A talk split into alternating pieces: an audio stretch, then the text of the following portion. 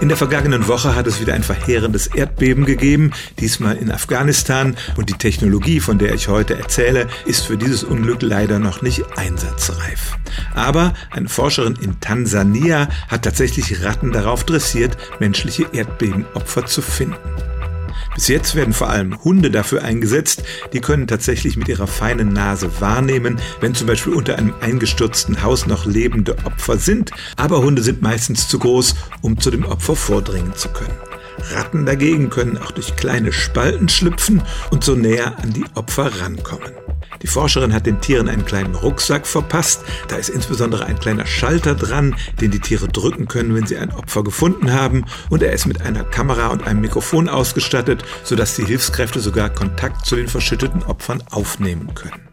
Das Ganze ist noch nicht im Ernstfall getestet worden, sondern nur in simulierten Situationen. Da funktioniert es aber schon prächtig. Die Ratten können erstens sehr fein den Geruch von Menschen aufnehmen und sind lernbegierig und lassen sich diese Tricks gerne beibringen.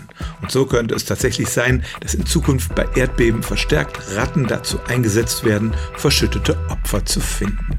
Stellen auch Sie Ihre alltäglichste Frage unter stimmtz.radio1.de.